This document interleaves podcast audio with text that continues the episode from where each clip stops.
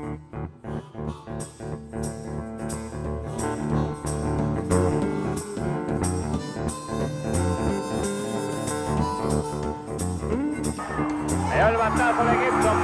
para derecho. La pelota se va, se va, se. Hola a todos y bienvenidos a un programa especial de Tras el Diamante. Y es que, bueno, si hay quizás la única cosa buena que ha tenido el continuo parón en, el inicio de, las ligas mayores ha sido que nos ha permitido acercarnos a, otras ligas que se disputan en el mundo y a otras culturas beisbolísticas y sobre todo las, ligas asiáticas. Eh, primero comenzó la Liga de Taiwán, luego la, Liga de Corea y ahora el próximo 19 de junio dará comienzo la que en general se considera como la segunda mejor liga del mundo, que no es otra que, que la liga japonesa y es a eso a lo que vamos a dedicar nuestro, nuestro programa de hoy, intentar acercarnos un poco la, la liga de Japón.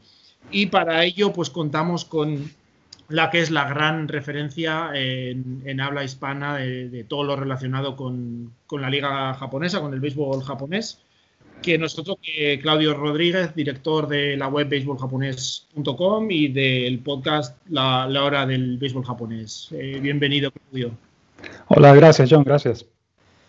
Pues la liga japonesa, la, la NPB, Nippon Professional Baseball, que, bueno, el, béisbol a nivel profesional, por lo menos como lo comenzamos hoy en día, comenzó bastante tarde, ¿no? El béisbol se, se comenzó a jugar eh, hace más de 100 años en Japón, pero quizás era más a nivel amateur, sí que hubo eh, pues tours, digamos, visitas de, equipos de, de, grandes ligas, de selecciones de grandes ligas, pero la liga como tal no empieza hasta después de la Segunda Guerra Mundial, ¿no es así? Eh, bueno, no, ellos tienen una, primera liga profesional en Japón que comenzó en 1936 y se mantuvo activa hasta 1949.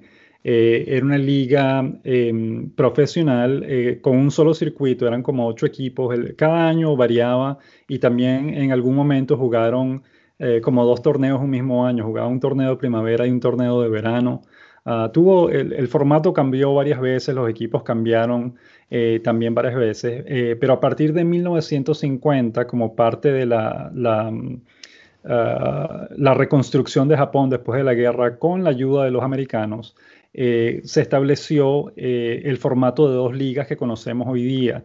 Ah, se estableció la Liga Central, la Liga del Pacífico, cada una de ellas. En ese momento cada, cada liga tenía ocho equipos, que era una copia exacta de las grandes ligas en 1950. En las grandes ligas en 1950 estaba la Liga Americana y la Liga Nacional con ocho equipos cada una y no habían divisiones. Ah, de manera que lo que se hizo en ese momento en Japón fue copiar exactamente el mismo modelo de las grandes ligas y así comenzó aunque eh, obviamente algunos equipos por motivos económicos no pudieron sostenerse y eventualmente las ligas se, redujeron a los seis equipos que conocemos hoy día. son dos ligas de seis equipos y ese formato que hoy todavía se utiliza comenzó en 1950, pero la primera liga profesional japonesa comenzó en 1936 por seguir un poco más con el tema de, la historia del béisbol en Japón, eh, ¿quiénes crees tú que serían un poco las mayores eh, figuras históricas en Japón? Por hacer una comparación, pues el Babe Ruth de, Japón, el Sandy Koufax de, Japón. Quizás eh, los nombres que más pueda oír un novato puedan ser los de Sadaharu O y, Eiji, Sawamura, por ejemplo.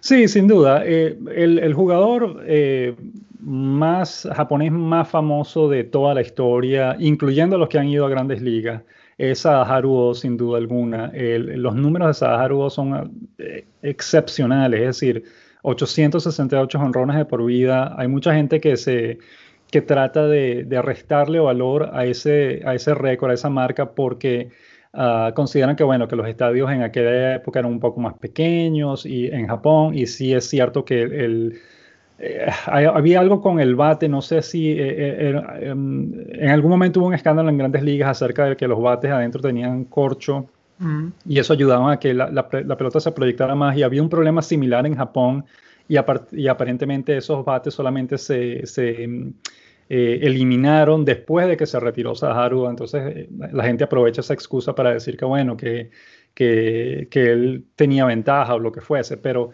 es decir, conectar 868 honrones no solo requiere de fuerza y disciplina, requiere sobre todo de salud Es decir, estamos hablando de 22 temporadas consecutivas en el que este señor nunca se lesionó, jugó completo casi todas las temporadas. Es decir, se lesionó pero de manera eh, leve, nunca fue una lesión que lo, que lo mantuviese fuera de acción por, por, tres meses o cuatro meses o que se perdiera una temporada completa. Estamos hablando de consistencia. Ah, es, como, como lo que hizo ah, Hank Aaron en, en, las grandes ligas. Es un señor que batió cuarenta y tantos honrones como por 20 temporadas consecutivas, o sea, una cosa increíble.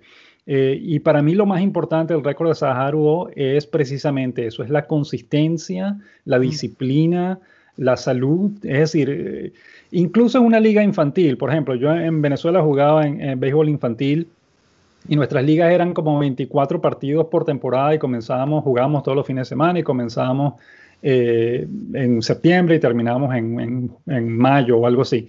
Entonces, imagínate que uno quiera batear 868 honrones de por vida en, esa, en una liga con esas características. Imagínate, todavía hay que pegar un honrón en todos los turnos sin fallar ninguno.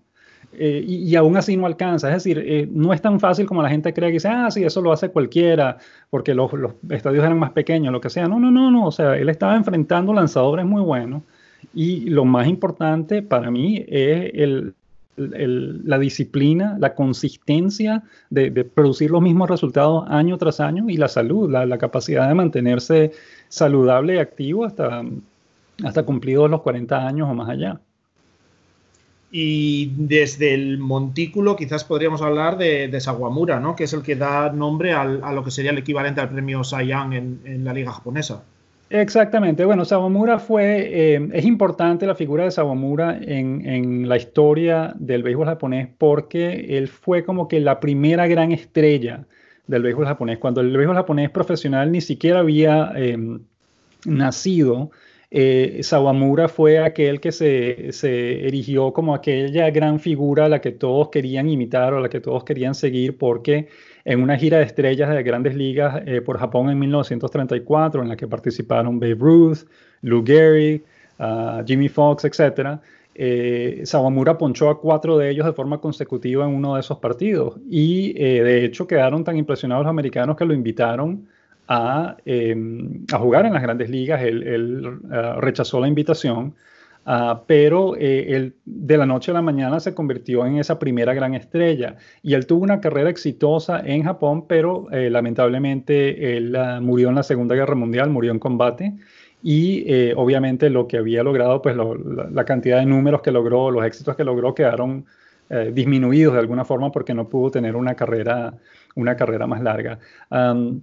Pero Saharu, yo, en términos de cuáles son las, figuras más famosas en la historia del béisbol japonés, primero es Saharu, uh, Ichiro Suzuki probablemente sea la segunda, uh, pero otro muy importante, a pesar de que sus números no fueron los, más grandes ni nada, pero eh, un compañero de Saharu en la época dorada de los uh, gigantes de Yomiuri es un señor llamado Shigeo Nagashima, que es por rato largo el, el jugador más popular en la historia del béisbol japonés, precisamente porque a pesar de que sus números, sus, números fueron buenos, por supuesto, batió 400 y tantos honrones, etcétera, en su carrera, pero eh, el, atractivo de Shigeo Nagashima es que era eh, como que demostraba mucho, mucha pasión en el terreno, cosa que normalmente los, los japoneses no hacen. Ah, y por eso se convirtió en en una estrella ah, admirada por todos porque eh, era muy bueno en lo que hacía, eh, muy modesto en sus entrevistas y eso para los japoneses es una muestra total y absoluta de lo que ellos llaman el espíritu japonés. y em, no solo eso, sino que además representaba para los japoneses que están, eh, básicamente en términos culturales, están encerrados en la idea de que el ser individual no tiene valor, sino el, grupo. Todo se hace en sacrificio y en beneficio del grupo, en beneficio de todos, pero no en, beneficio individual.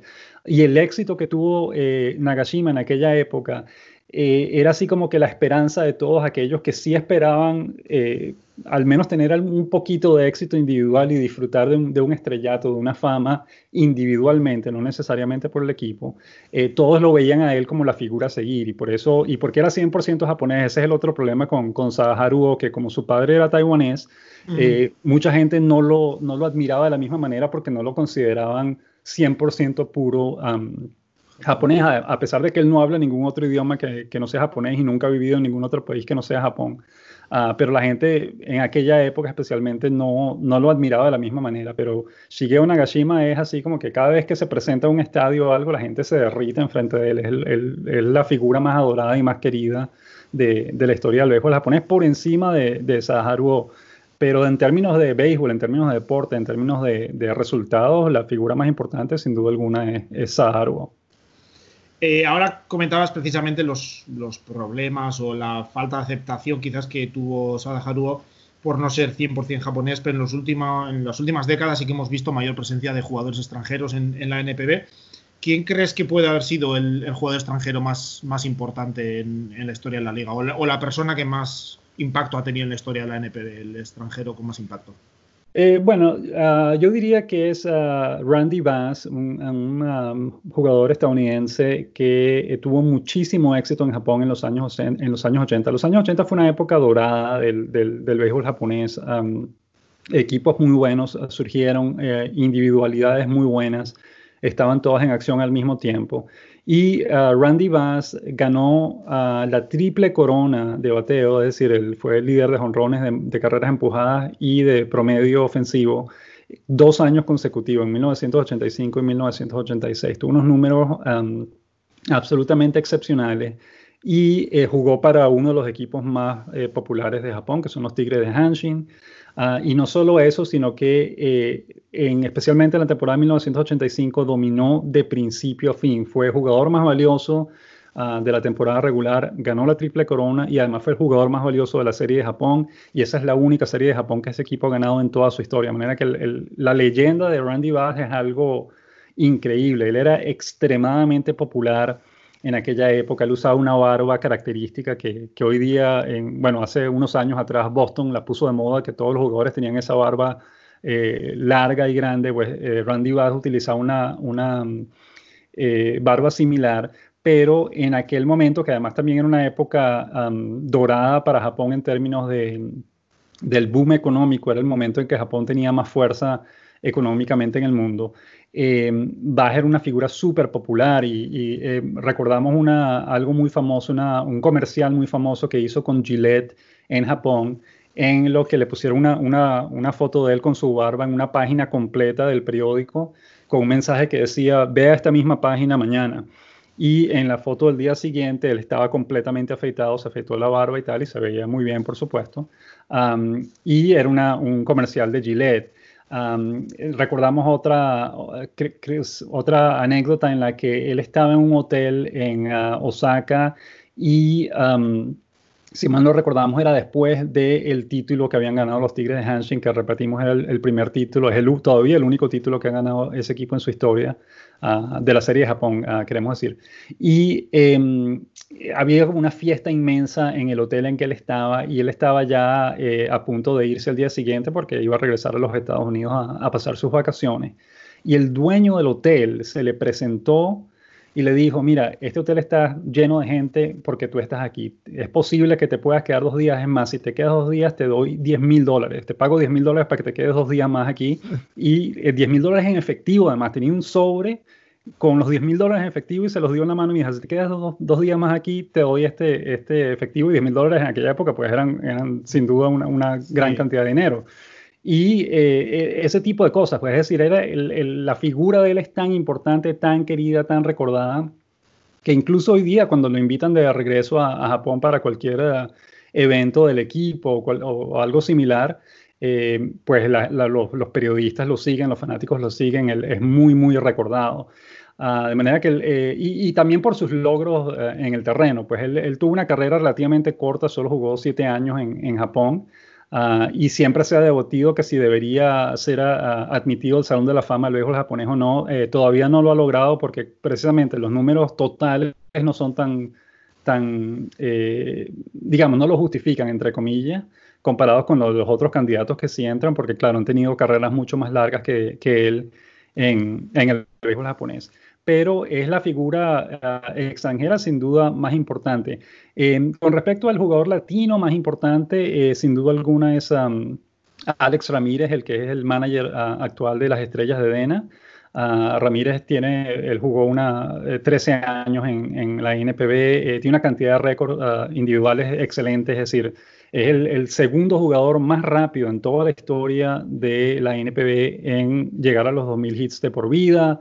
Eh, tiene ocho temporadas consecutivas con 100 o más carreras empujadas, cosa que ningún otro jugador en la historia, ni siquiera Sadaharu, eh, logró en la NPB. Es el octavo jugador con la racha más larga de juegos consecutivos eh, disputados con 985. Eh, creo que hasta el momento es todavía el octavo, si no es el noveno, con la racha más larga de juegos disputados en la historia de la liga. Eh, tiene una cantidad de récord, cuatro títulos de carreras empujadas, dos títulos de honrones, etcétera, dos títulos al jugador más valioso de la temporada regular. Son números excepcionales. Sin duda alguna, es el, el, extranjero también que más partidos ha jugado en la NPB. Ah, de manera que para jugadores latinos, sin duda alguna, Alex Ramírez es el más importante y dentro de poco, en, tan pronto como en enero de 2021, debería ser electo al Salón de la Fama del béisbol japonés. Sí, efectivamente, dos jugadores que tuvieron impacto no solo por su éxito deportivo, sino también socialmente dejaron o están dejando huella en, Japón y en todo lo que gira en torno a la, NPB. Vamos a ir un poco a cómo está estructurada la, liga actualmente. Eh, bueno, la liga está dividida exactamente como, como la, la, MLB en dos ligas, digamos, en este caso la Liga Central y la Liga del Pacífico, ambas con, seis equipos. Eh, no, no, hay una, distribución geográfica, es decir, los equipos están más o menos repartidos por todo el territorio, ¿no? Pero sí eh. que hay una diferencia, por ejemplo, en el tema del bateador designado. Sí, bueno, es, similar a lo que ocurre en las grandes ligas. Eh, no sabemos si ya lo aprobaron el bateador designado en la Liga Nacional o no, pero hasta el momento en, Japón solamente la Liga del Pacífico utiliza el bateador designado, la Liga Central no lo utiliza, que es básicamente lo mismo que, ocurre en las grandes ligas.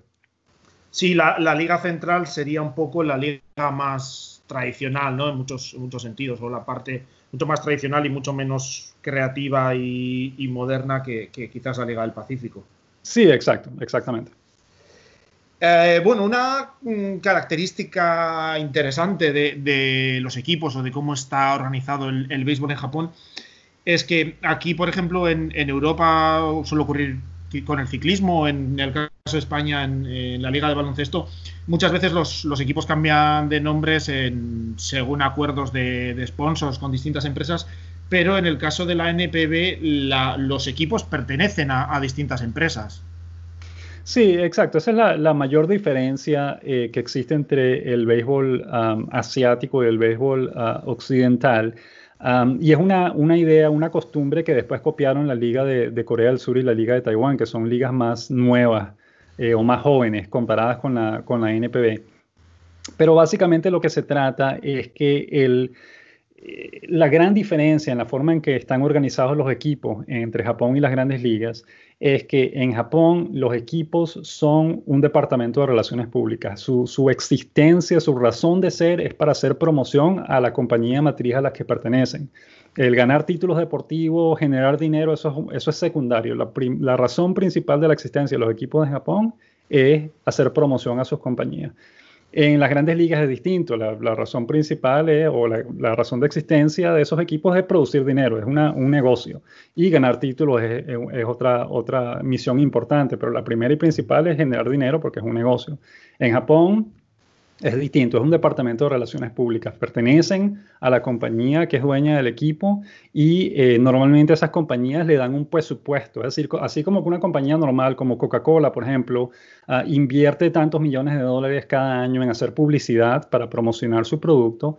En Japón, estas compañías invierten tantos millones de dólares cada año para mantener activo ese equipo de béisbol que es básicamente una, una campaña publicitaria permanente para la compañía.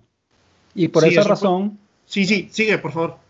Sí, por esa razón es que eh, los equipos llevan los nombres de sus compañías y no los nombres de sus ciudades. Por ejemplo, cuando hablamos de los ah, gigantes de Yomiuri, Yomiuri no es una ciudad ah, ni una región de Japón, es el, nombre de un conglomerado de medios llamado Yomiuri, uh, que es dueño del equipo. Es principalmente el diario Yomiuri, que es el diario más famoso de eh, Japón, que en algún momento imprimía 14 millones de copias diarias, era el diario eh, con mayor circulación en el mundo, quizás todavía lo es, no lo sabemos. Eh, y a, partir de eso, pues desarrolló emisoras de radio, televisiones, etc. los Tigres de Hanshin, por ejemplo, Hanshin es una línea de trenes de pasajeros uh, que una línea privada de trenes de pasajeros eh, para transporte público, pues, pero no, es, no pertenece al gobierno, sino que es una línea privada cuyo nombre es Hanshin, que además tiene tiendas por departamentos y, otros negocios por el estilo. De manera que em, esa es, la gran diferencia, eso es lo que uno tiene, que acostumbrarse. Cuando yo comencé a escribir acerca de béisbol japonés ya hace como 20 años, em, en principio mi instinto fue eh, hablar de los equipos en términos de sus regiones, hablar de los gigantes de Tokio en vez de los gigantes de Yomiuri, o hablar de los tigres de Osaka ah, o de Osaka en, vez de los ah, tigres de Hanshin, pero después me di cuenta que era un error, porque eh, de esa manera, así no se, les llama a esos equipos en Japón. A los equipos en Japón, especialmente los medios, cuando uno ve las tablas de posiciones de las ligas, cada equipo lleva el nombre de su compañía. Se refieren a ellos como Hanshin, como Chunichi, como eh, eh, Yakult, que es una, una, una compañía de productos lácteos, de yogur y una bebida probiótica que se llama Yakult, que es el, de, ahí viene el nombre del equipo de manera que eh, después simplemente corregimos ese error y nos empezamos a referir a los equipos por los nombres de sus compañías porque esa es la misma manera en que se les, se les eh, conoce en Japón, así se les llama eh, normalmente en, en, la prensa, en los medios, entre los fanáticos. y es un caso curioso, pues, por ejemplo, es como que en España, en vez de un equipo de béisbol llamado, pues no sé, ¿cuál es un, dime el nombre de un equipo de béisbol en España para tener un ejemplo en equipo de béisbol están los eh, Marlins de Puerto de la Cruz, por ejemplo, que están en, oh. Tenerife. Ok, perfecto. Entonces, en vez de ser los Marlins de Puerto de la Cruz, digamos que, existe un, equipo de béisbol llamado los Caballeros del Corte Inglés, por ejemplo. Ese es un, típico nombre eh, eh, de béisbol de un equipo japonés aplicado en, España. Pues, o sea, en vez de tener un nombre de una ciudad una región, es un nombre de una compañía y el nombre a veces está relacionado al nombre de esa compañía. Ah, de manera que eso, de eso se trata, pues de básicamente de, hacerle promoción a sus compañías matrices y las compañías matrices, en cambio, les dan el presupuesto para que funcionen todos los años. Hay tres equipos nada más, los gigantes de Yomiuri, los tigres de Hanshin y los halcones de SoftBank. Son los únicos tres equipos que son, se sostienen a sí mismos, que generan el dinero suficiente como para cubrir todos sus gastos y hacer inversiones, etc. El resto de los equipos, por lo general, pierden dinero, y no estamos hablando de que pierden muchísimo dinero, pero normalmente no son capaces de cubrir sus propios gastos, cubren la mayoría, pero no, no completo. Y las compañías matrices son las que les dan el presupuesto para que sigan funcionando eh, todos los años. Claro, eso mm, genera que muchas veces, por ejemplo, en un proceso como puede haber ahora de una idea de, expandir la liga, el, paso más complicado sea encontrar eh, empresas que quieran hacer esa, esa inversión. Exacto, sí, eh, de eso se trata. Una empresa que, eh, eh, que podrían ser dos o tres, es decir, pero para evitar complicaciones siempre es mejor que sea una sola.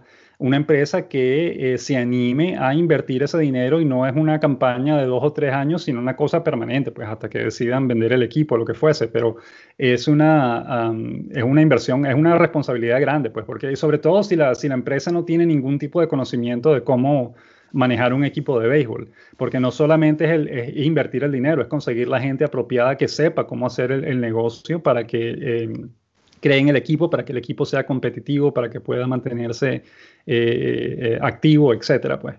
Ah, de manera que ese es uno de, los principales problemas, aunque afortunadamente, eh, por supuesto, Japón tiene de sobra compañías multinacionales con el dinero suficiente como para hacer eso. Eh, las automotrices, por ejemplo, Toyota, eh, Nissan, ah, Honda, ninguna de esas compañías tiene un equipo de béisbol profesional y sin duda alguna tendrían, o compañías como Panasonic o Sonic o cualquier cosa por el estilo, todos ellos tienen el dinero suficiente como para financiar un equipo. Es cuestión de que se animen a hacerlo. Em, bueno, eh, la liga, como hemos dicho, dos, o la competición, dos ligas, seis equipos. ¿Cuántos partidos juegan al año en la, en la NPB? ¿Son menos que, que, la MLB? ¿Los mismos? Sí, son menos. Eh, en los últimos años eh, la cifra ha sido 143. por muchísimo tiempo fueron 130 juegos por temporada. luego ascendió, a, en algún momento ascendió a 146. Ah, después bajó 144 y en los últimos tres o cuatro años ha sido 143. eh, cada equipo tiene o cada liga tiene un formato de, de playoff, de postemporada, en la que los tres primeros clasificados avanzan a la postemporada. Ah, el formato es que el segundo ah, o el tercer clasificado, perdón, juega una serie de, al mejor de tres juegos contra el segundo y el que gane esa serie juega una, una serie de siete juegos contra el primero y después el que gane esa serie es el que avanza a la serie de Japón, que es la final, es el equivalente a, a la serie mundial en las grandes ligas. Eh, pero mm, yo, o según tengo entendido de, oír tu podcast, el ganador, digamos, de la Liga Central, por ejemplo, sale de la temporada regular y no de ese playoff, ¿verdad? Exactamente, sí. El, ganador de la temporada regular, el que termina en la primera posición de la tabla de clasificación, ah, después de que termine la temporada regular, ese equipo es el que gana el título de liga. El playoff simplemente determina a quién va a ser el representante de la liga en la Serie de Japón.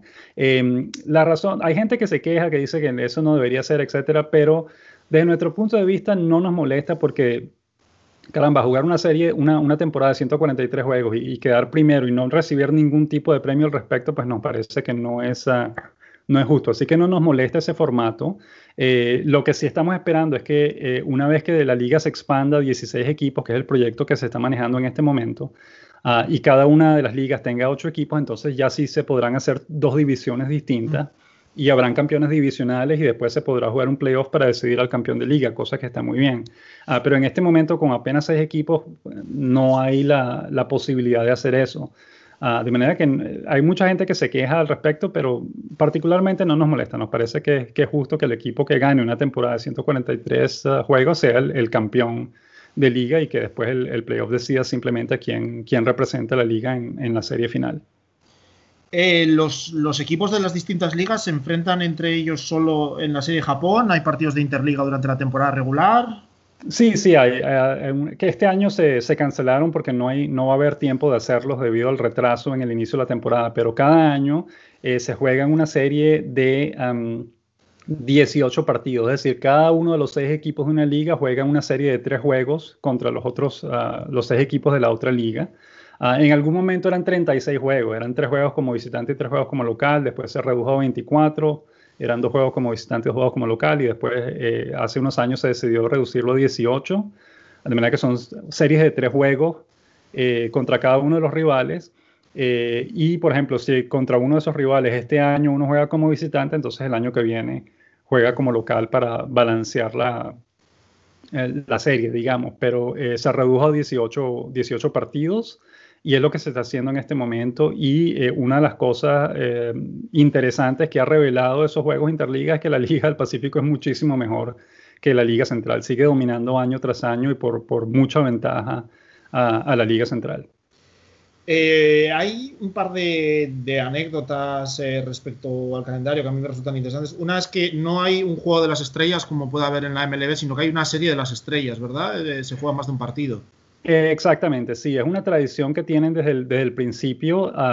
Eh, por muchos años fueron tres partidos, luego se redujo a dos y luego se aumentaron a tres y otra vez a dos, etcétera. Ha ido cambiando, pero siempre han sido más de un partido. Eh, por alguna razón no se han decidido hacer solo un juego, sino que hacen ah, dos o tres partidos y por lo general uno de ellos es en un estadio de la Liga Central, otro es en el estadio de la Liga del Pacífico a veces hacen el juego en estadios regionales para darles a los, fanáticos el, chance de poder asistir y ver los eventos en, vivo o ver a sus jugadores favoritos en vivo. Ah, pero sí, siempre ha sido, por, alguna razón, ha sido una, una serie de partidos en, lugar de uno solo. Eh, ¿Cómo llegan los jugadores a la liga? Vamos a empezar por los jugadores japoneses. Hay un sistema eh, digamos, de draft para seleccionarlo, sea desde, desde el instituto, desde las universidades, luego pasan por un proceso de ligas menores como, como en Estados Unidos, hay otro sistema distinto. Sí, tienen un draft que eh, básicamente todos los jugadores que, desean eh, convertirse en, o aspirar a ser firmados por un equipo de, de la NPB tienen que inscribirse en el draft para participar. Normalmente los que se inscriben son jugadores eh, del nivel colegial que se están graduando ya de la escuela secundaria de, los institutos y eh, jugadores también que se están graduando de la universidad. que ya van a terminar su, carrera en el béisbol universitario y quieren convertirse en, jugadores profesionales. los equipos seleccionan normalmente como, es decir, en Estados Unidos participan mucho más en, número. En el draft de, la NPB eh, serían en total como 150 jugadores, un poco más, que se inscriben cada año y cada equipo elige entre 8 y 10 jugadores eh, en el draft. Son como 10 rondas, 11 rondas. No es, no es, es un draft bastante corto comparado con, con el, de las grandes ligas que va por horas y, seleccionan, hay como 100, 200 rondas o lo que fuese. Eh, el draft de la NPB es un poco más, ah, más modesto. Eh, una diferencia grande que hay en el draft de la NPB con el draft de las grandes ligas es que en las grandes ligas la primera selección del draft siempre se le da al equipo que tuvo el peor récord la temporada pasada. Eh, en Japón, eh, cuando hay un jugador que, muchos equipos quieren, se hace un sorteo. Es decir, si todos los equipos, digamos, los dos equipos están interesados en un jugador particular, se hace un sorteo y el, que gane el sorteo, o sea, se ponen unas papeletas en una, en una, en una jarra, digamos, y quien saque la, la, papeleta ganadora es la que, el equipo que tiene el derecho a negociar con el, con el jugador. esa es la, máxima diferencia. De resto, pues las, ah, ah, las rondas y el, el, orden de selección sigue una norma más o menos similar a, la de las grandes ligas. Y una vez que son seleccionados, los equipos o los jugadores se forman en la liga menor, porque es una sola liga. ¿eh? Bueno, hay dos ligas, es decir, la liga occidental y la liga eh, eh, oriental, que son básicamente unas versiones menores de... Es como una segunda división del fútbol, pues es, la mejor manera de verlo. Ah, la diferencia es que en grandes ligas hay millones de ligas, es decir, hay, hay rookie, hay nivel A, AA y AAA y hay ligas de, esa, de ese nivel separadas en todas partes del país. En Japón solamente hay dos ligas, es como una segunda división y punto, no existe. Hay equipos que tienen una tercera, una tercera división, ah, pero son equipos que juegan no en una liga formal, sino que juegan en, en, ah, contra equipos ah, corporativos o de ligas industriales o etcétera. Pues no es una liga eh, eh, oficialmente aceptada como la liga menor de, las grandes ligas. ¿eh? Esa es la gran diferencia, el, nivel o, la cantidad de partidos que tienen los jugadores en Japón en ligas menores es menor. Ah, por lo tanto, se tardan más tiempo en desarrollarse a su máximo nivel que en las grandes ligas, porque en las grandes ligas hay un montón de ligas activas todo el tiempo, mientras que en Japón solamente hay una. Una, como repetimos, una segunda división. Y en el caso de, los extranjeros, son llegar normalmente como agentes libres. Eh, también hay algún tipo de proceso de selección. Sí, la mayoría de los extranjeros los firman como agentes libres y llegan ya eh, de eh, avanzada edad, digamos. Llegan los, más jóvenes llegan con 25, 26 años, etcétera. Pero últimamente, estamos hablando de los últimos siete años o algo así, ah, especialmente los Carpas de Hiroshima, que es el único equipo japonés que tiene una academia fuera de Japón, eh, esta academia que queda en la República Dominicana. Este equipo ha hecho un gran esfuerzo en desarrollar a sus jugadores y ha tenido mucho éxito con eso. En, los últimos siete años, seis años en Japón, Hiroshima ha desarrollado por lo menos cuatro o cinco jugadores de muy buena calidad que han rendido muy bien con el equipo mayor a través de su academia ah, en la República Dominicana. Ah, de manera que esa, esa, tendencia se ha estado viendo más en Japón, que firman jugadores más jóvenes, especialmente también en 2014 comenzaron el, el, el, acuerdo con Cuba en el que pueden firmar a los jugadores cubanos para que vayan a jugar en Japón sin que tenga que desertar su país, pues es un acuerdo entre la liga y el gobierno cubano.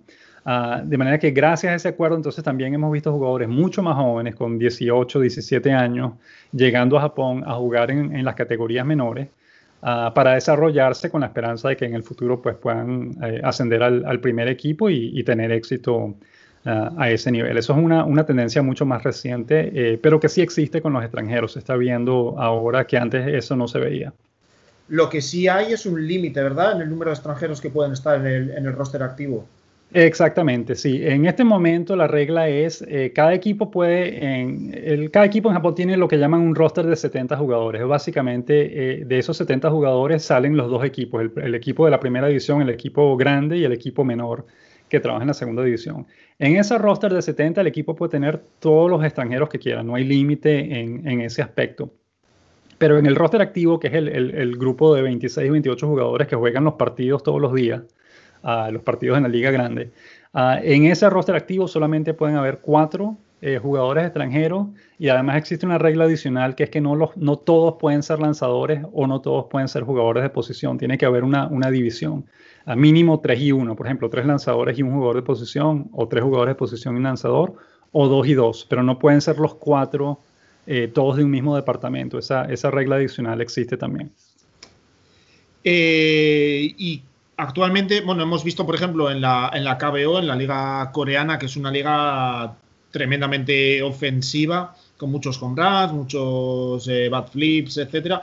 ¿Cuál es el estilo de juego que podemos ver en Japón? ¿Es más también de, bateo de poder, más de juego en corto, de robar bases y buscar el contacto? ¿Cómo, cómo se juega en Japón al béisbol? No, en Japón es, muy tradicional, es un béisbol de lo que llaman pelota pequeña, de, tocar la bola, de robar bases, del bateo y corrido.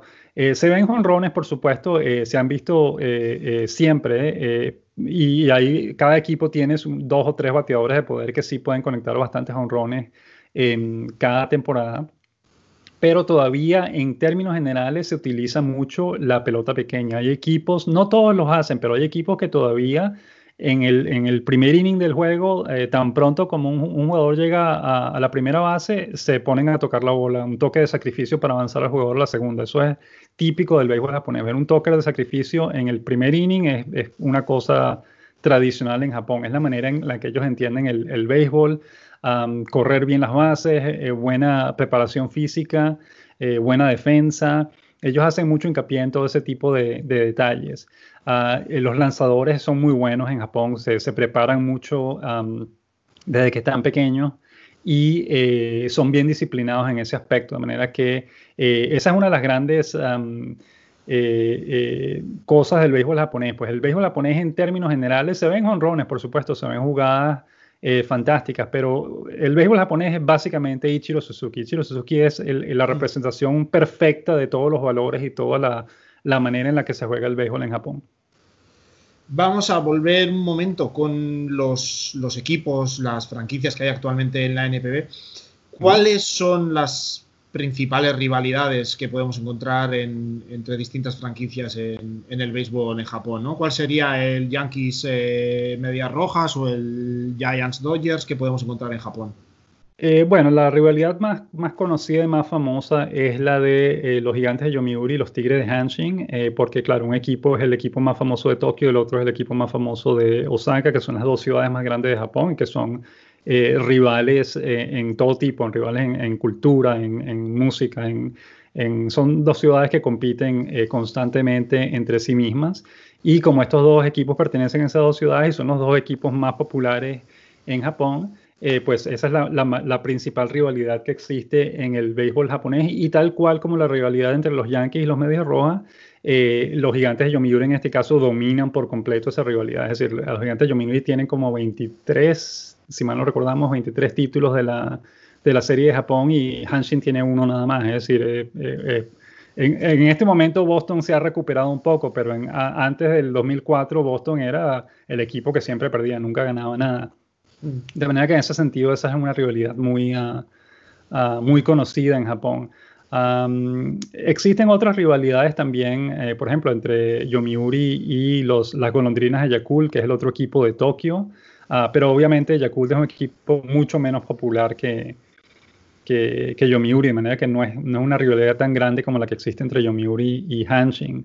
Ah, existe una rivalidad entre los Búfalos de Oryx y los ah, Halcones de SoftBank, porque SoftBank juega ahora en Fukuoka, ha estado jugando en Fukuoka desde 1993, pero antes jugaba en Osaka y los dos equipos estaban en la misma ciudad pues, y, todavía ellos juegan lo que llaman una, una serie, em, eh, o la serie de Kansai, que es la región en la que está Osaka. Uh, porque esos dos equipos jugaban en la misma ciudad y cuando les toca enfrentarse cada año eh, se ponen uniformes tradicionales de, de, los años 80 o 60 o 70, etcétera, y hacen una serie especial para celebrar la, la rivalidad entre, entre ambos equipos. Pero la principal, repetimos, es Yomiuri Hanshin. Esa es la, la, serie que más eh, fanáticos atrae cada año en, en el béisbol japonés.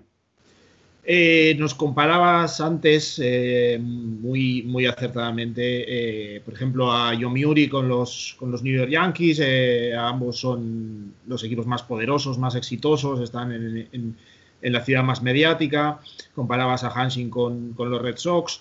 Eh, quizás supongo que a las golondrinas de, de Yakult se les puede comparar con, los New York Mets por el hecho de ser menos populares dentro de la misma ciudad que, que Yomiuri. ¿Hay alguna otra comparación que podamos hacer para, nuestros seguidores que siguen la, MLB entre equipos eh, MLB y equipos de, NPB que sean similares, sea por forma de juego, por la ciudad en la que están o cosas similares? Eh, sí, hay un, detalle importante que eh, quien se ponga a ver béisbol japonés por primera vez lo va a notar, es, básicamente obvio, que es que la mayoría de los, tanto los nombres como los logos y los uniformes de los equipos de, de Japón, de la NPB, están directamente basados en un equipo de grandes ligas. El uniforme de los gigantes de Yomiuri es exactamente el mismo uniforme de los gigantes de San Francisco, las mismas, el mismo estilo, de letras, los mismos colores, es muy básicamente idéntico, es el mismo. El uniforme de los Carpas de Hiroshima, por ejemplo, ah, tiene, es rojo y tiene una C que es absolutamente idéntica a la C de los rojos de Cincinnati. Es, más, las gorras de los Carpas de Hiroshima probablemente no se puedan vender en, los Estados Unidos porque es exactamente igual a la de los rojos de Cincinnati. Habría un problema de, de marca registrada en ese caso. Ah, el uniforme de los dragones de Chunichi es exactamente, en este momento varía un poco, pero hace unos años atrás el, logotipo de las letras era exactamente el mismo al de los Dodgers de Los Ángeles. El equipo de Oryx ah, en, originalmente se llamaba Bravos de Hankyu, ese Bravos estaba eh, basado en los Bravos de, Atlanta. ¿Qué otro equipo se nos viene a la mente en este momento que es también una copia? bueno, se nos olvida, se nos pasa en este momento, pero muchos de ellos, o la mayoría de los equipos japoneses, tienen eh, una copia directa del, uniforme, del logotipo, de las letras de los equipos de grandes ligas. Eh, bueno, yo personalmente tuve la, ocasión de estar el, año pasado en un partido de, NPB en, Tokio, viendo a las golondrinas de Yakult y a las estrellas de, Dena, y ahí pude apreciar una de las grandes diferencias para mí, una de las cosas más más interesantes del béisbol en Japón, que es el cómo se vive un partido en, los estadios, ¿no? En, la MLB es mucho más tranquilo, quizás solo se ve mucha pasión en los partidos de postemporada, pero en Japón es muy diferente. La, afición está involucrada desde, desde el primer lanzamiento, cantando, animando al equipo y está mucho más pendiente del juego en todo momento.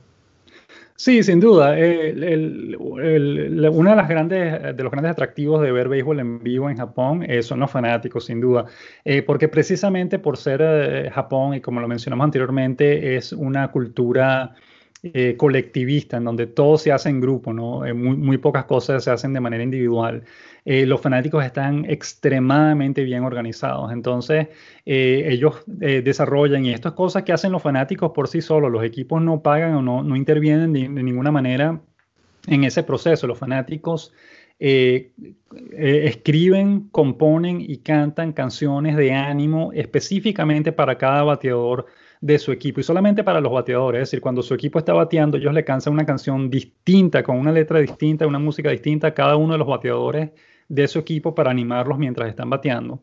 Y después cuando es el turno del equipo contrario, entonces los fanáticos se callan y se quedan tranquilos para darle el chance a los fanáticos del otro equipo a que canten sus canciones de ánimo a sus jugadores particulares. Esa, esa etiqueta, digamos, de, animar a los jugadores dentro del estadio es muy respetada y muy, ah, es increíble que se, se, mantenga con ese orden y con esa, eh, con esa pasión además, porque son canciones muy, muy bonitas, con melodías fantásticas, las letras son casi filosóficas, son cosas, es decir, ahí no hay insultos ni groserías ni nada por el estilo, son todas letras muy, eh, recordamos la, la letra de una de nuestras canciones favoritas es un jugador llamado uh, Hisayoshi Chono que jugaba con, con Yomiuri y últimamente está con los Carpas de Hiroshima y la canción es fantástica y la letra de la canción es algo así como que, bueno, eh, Chono eh, batea la pelota a lo más alto posible en un arco que llega hasta el cielo, pase por las nubes, aterrice aquí. Es una cosa pero increíble, es decir, es fantástico eh, la pasión, el ánimo, además la coordinación, porque muchas canciones son... Requieren dos, grupos de personas distintos ah, cantando. Un grupo dice esto, el otro grupo dice lo otro, etcétera. Se toman turnos y nadie les dice o nadie les indica ni les dan un, menú o una, ah, una guía para que sepan en qué momento tienen que hacerlo. Ellos simplemente, simplemente les dan las instrucciones y ellos lo hacen espontáneamente sin ningún tipo de, de problema. De verdad que son fantásticos, ese, ese ánimo en los estadios. Mucha gente va, o muchos fanáticos van a los estadios simplemente por meterse en esos grupos y cantar y, saltar y, animar sin, sin prestarle eh, particular atención al juego. Van más por, el, por la emoción de estar en ese grupo y estar cantando y, bueno, y tomando cerveza o qué sé yo, eh, bailando, que, que estar pendiente específicamente o estrictamente de lo que está pasando en el juego. Ah, de manera que ese sentido es, el ambiente de los estadios es fantástico mucha pasión, mucho ánimo, eh, la música es fantástica. Y otra cosa que, nosotros agregaríamos que nos parece muy importante es que la comida en los estadios japoneses es absolutamente sensacional. Hay eh, eh, muchísima variedad, todo tipo de bebidas, hasta whisky, champaña se puede tomar en los estadios japoneses, pero la comida es muy buena, es decir, todo tipo de comida em, típica japonesa. Ah, en comparación, por ejemplo, nosotros obviamente no hemos ido a todos los estadios de, de grandes ligas, pero aquí en Toronto, donde vivimos, en el estadio de los, de los azulejos de Toronto, la comida es pésima, pero pésima. Simplemente hay, hay pizza, hay eh, nachos, eh, perros calientes y eso es todo, básicamente, y, sándwiches, eso es todo lo que hay y, ni siquiera son de, de, buena calidad. Las pizzas, por ejemplo, son solamente eh, de queso y de pepperoni y se acabó, no hay ninguna otra opción. Entonces, eh, caramba, en ese sentido, ir a un estadio en Japón, la comida es absolutamente sensacional y deliciosa eh, comparada con lo que se ve. Hay, hay, estadios de grandes ligas que sí hacen un, mejor esfuerzo en la comida que, que, ofrecen, pero al menos aquí en Toronto es terrible y, en Japón es, excelente. Sí, confirmo, confirmo el tema de, de la comida que está muy bien en los estadios de, Japón, por lo menos en el que yo pude ir, que es el, Meiji Jingu de, Tokio. Eh, vamos, para, terminar, vamos a centrarnos en, en, la próxima temporada 2020, que comienza el día 19.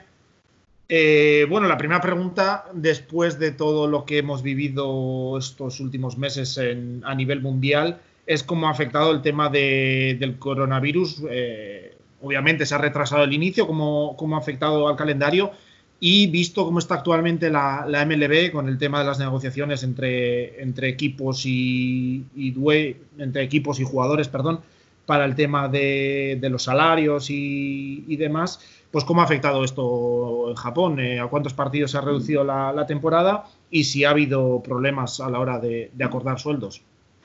Ah, bueno, la decisión fue eh, reducir la temporada a 120 juegos, cosa que nos parece increíble porque la, la, temporada regular repetimos es 143, de manera que es un número bastante aceptable de partidos. No, no es que se va a perder la temporada completa, ni mucho menos, ni la mitad solamente, sino eh, eh, básicamente se está jugando una temporada casi completa, cosa que nos parece muy, muy buena.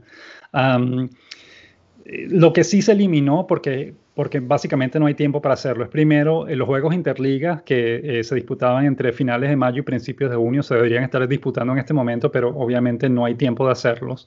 Y la serie de las estrellas, básicamente porque no hay tiempo suficiente para primero ver a los jugadores en acción para saber por cuáles quieres votar y después hacer la votación para elegirlo.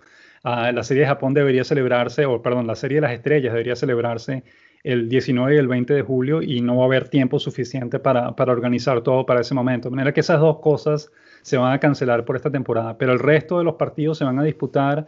Eh, no hay una, una eh, decisión oficial con respecto a la postemporada, pero se dice que la Liga Central no la quiere hacer, es decir, la Liga Central, el equipo que quede primero va a ser campeón y ese equipo va a ir directamente a la Serie de Japón sin jugar la postemporada.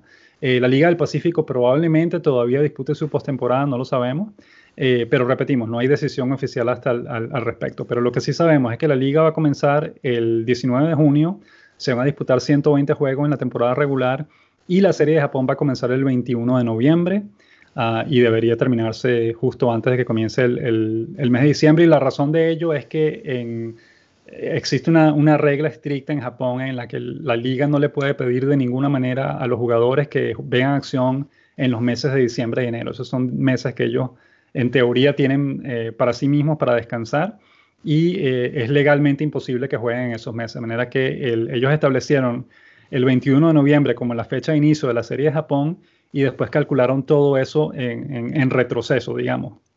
Eh, y dijeron, bueno, Perdón, ¿eh? ¿van a jugar los partidos eh, cada equipo en, su estadio? ¿Van a poner algún sistema de, burbujas para centrarse en un par de, sitios solamente? ¿O cómo, lo, va a funcionar? Ah, no, eh, van a jugar en sus propios estadios, porque, bueno, una de las grandes diferencias entre Japón y los Estados Unidos en este momento es que el número de casos en Japón es mínimo. Japón tiene como quizás 16 mil casos, la mayoría ya resueltos ah, y muy pocos muertos. Ah, mientras que en los Estados Unidos están, no sé, 1.600.000 personas y no sé, más de 100.000 muertos, etcétera. Es una, hay una diferencia bastante grande en términos del, del problema del coronavirus.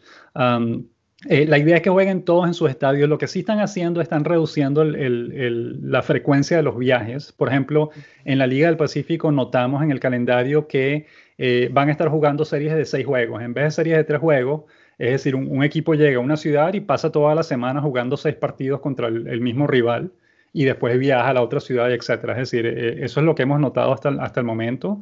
Eh, están reduciendo, eh, cuando un equipo va al área de Tokio, por ejemplo, juega contra dos o tres rivales en la misma área antes de, moverse a otra ciudad ah, para reducir la, la, frecuencia de los viajes. Eso es lo que sí hemos notado, pero sí, todos los partidos se van a jugar en sus propios estadios a puertas cerradas eh, desde el principio. Se espera que a mediados de julio se puedan empezar a admitir fanáticos poco a poco, pero en principio los, juegos van a ser a puertas cerradas.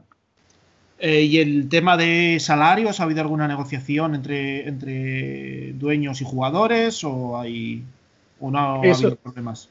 Ese es un tema bastante interesante porque no se ha mencionado, casi no se ha discutido el tema de los salarios. Los, dueños no han dicho nada, la NPB no ha dicho nada acerca de que, de que los jugadores van a reducir, se les va a reducir sus salarios o, algo por el estilo. De hecho, uno de los periodistas le preguntó al, comisionado, mire, ¿y qué va a pasar con los salarios?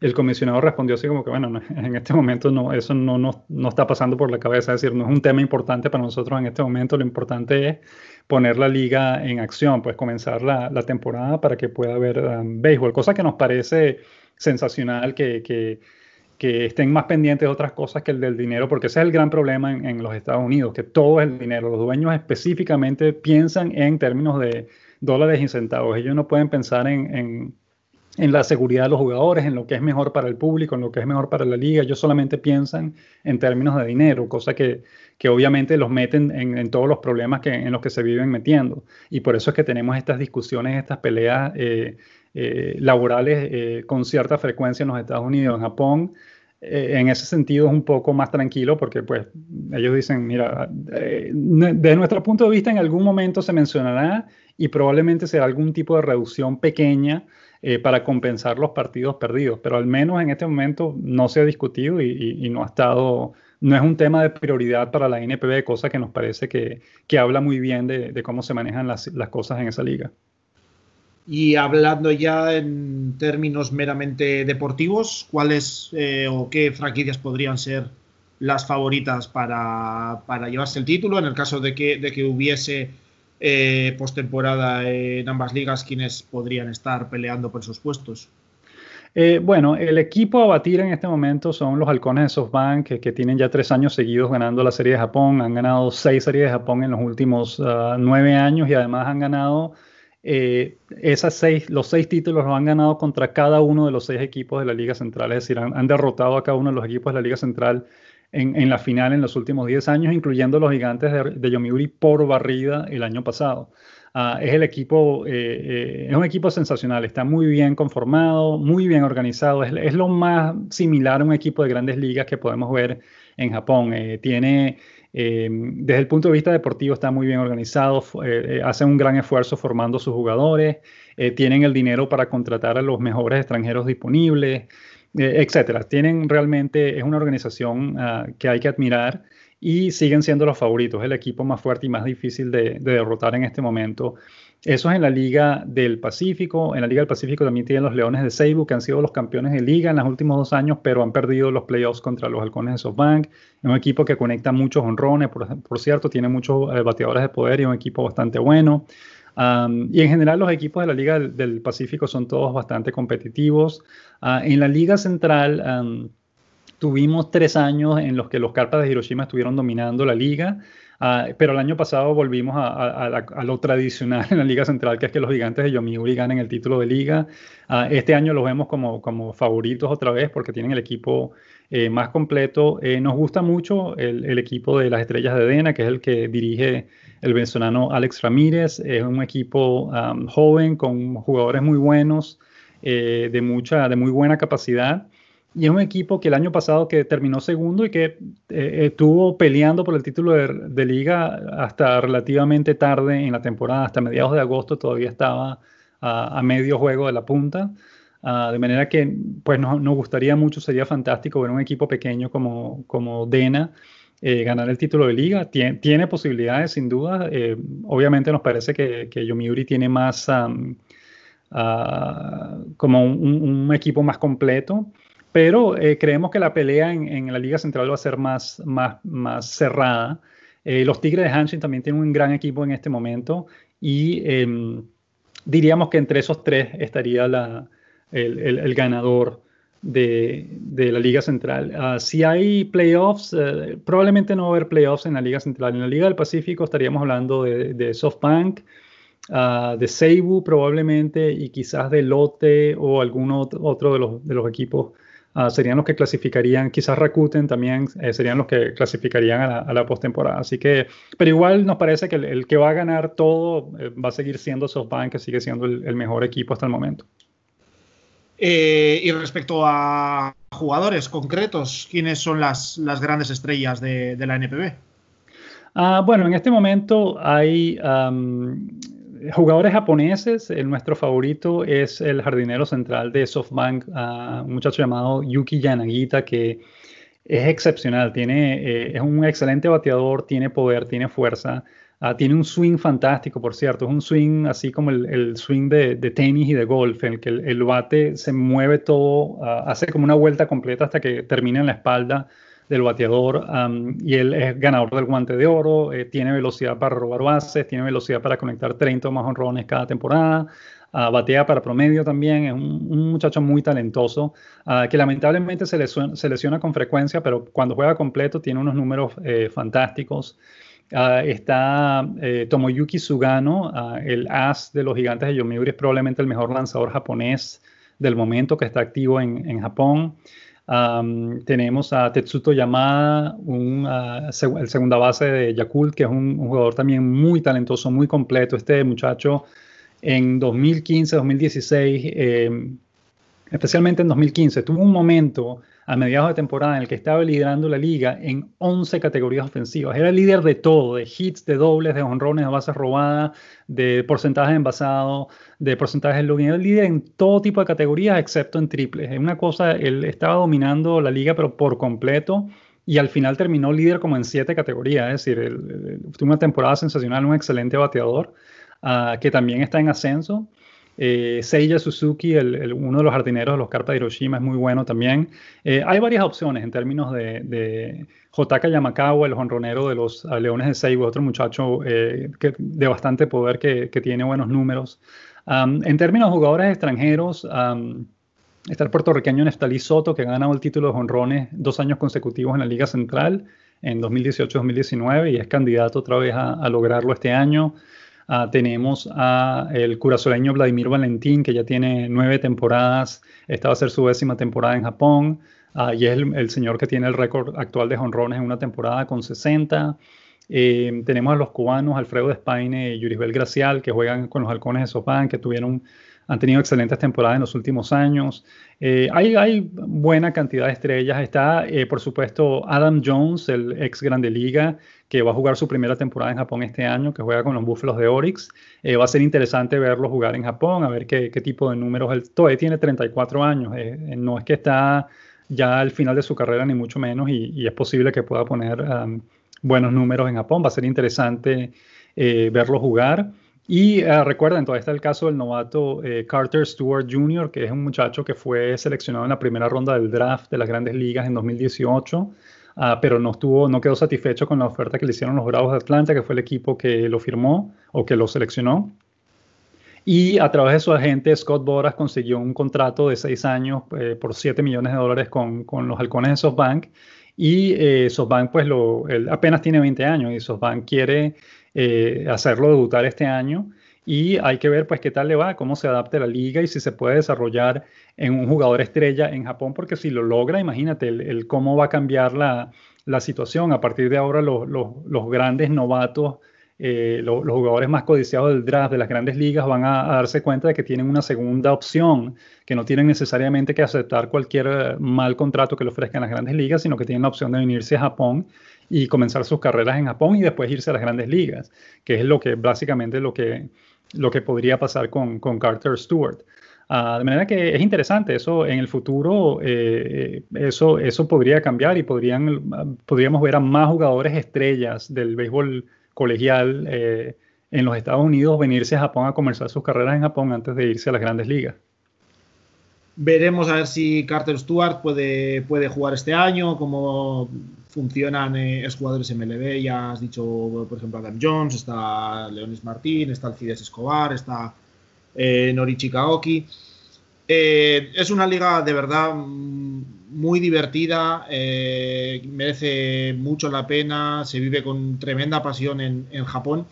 Eh, yo para que, la sigáis, obviamente nosotros desde, desde Tras el Diamante vamos a intentar hacer un, seguimiento de la liga.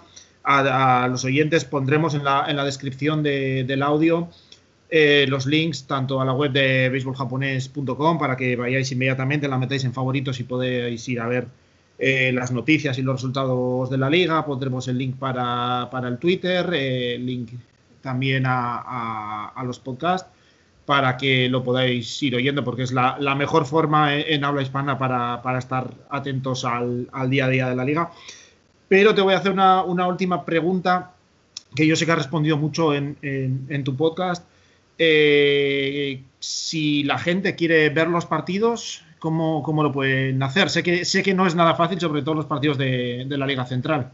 Sí, lamentablemente es, uno de los grandes problemas que tiene la, la NPB em, y que probablemente le va a impedir que se haga un, un, un acuerdo similar al que tiene ESPN con la Liga Coreana porque eh, la, liga japonesa en ese sentido está muy mal organizada. Ellos realmente hacen un esfuerzo mínimo o, no hacen ningún tipo de esfuerzo en promocionarse fuera de Japón, especialmente la liga central. Y debido a eso es un problema poder ver los partidos de Japón. Eh, los partidos de la Liga del Pacífico se pueden ver a través de Pacific League TV, que es una compañía con la que tenemos un acuerdo de colaboración, eh, pero que presta un servicio muy bueno, que es un servicio similar al de al de mlb.tv, donde se pueden ver los partidos de esa liga en línea por suscripción, es más o menos 15 eh, dólares al mes es el precio.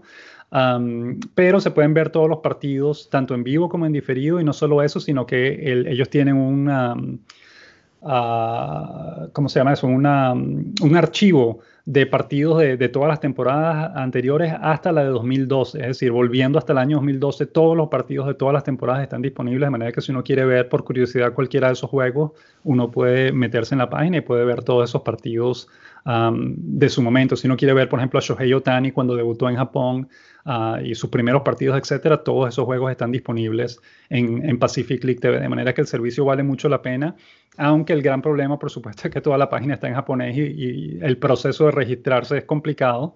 Uh, pero nosotros tenemos un video en el que explicamos paso a paso cómo hacerlo. Eh, esa página también tiene instrucciones en español uh, eh, explicando cómo hacerlo, de manera que si se animan, pues pueden ver los partidos ahí. Eh, en YouTube en algún momento se conseguirá alguna cosa si lo buscan, pero es, primero es difícil y segundo, obviamente es una opción con la que no se puede contar porque un día estará, pero el día siguiente no y, pues no, no, hay continuidad en ese, en ese aspecto. Ah, pero sí, lamentablemente es, difícil, difícil ver los partidos de, especialmente los de la Liga Central fuera de Japón porque no hay, no hay opciones. Bueno, por lo, por lo menos con, Pacific League eh, TV podrán seguir a, equipos como, como SoftBank, como Seibu, que comentabas antes, un, amigo que es seguidor de, las águilas de, Rakuten, los podrá ver ahí también. Yo me tendré que, tendré que buscar alguna alternativa para ver a, mis golondrinas de, Yakult. Pero, pero desde luego vamos a seguir eh, la liga este año, ya que, como os he dicho, merece, merece mucho la pena. Eh, muchas gracias, Claudio, por tu, por tu colaboración. Yo creo que, que, la gente va a conocer ahora mucho mejor la liga japonesa, el béisbol japonés en general, y se va a acercar mucho, mucho a esta liga.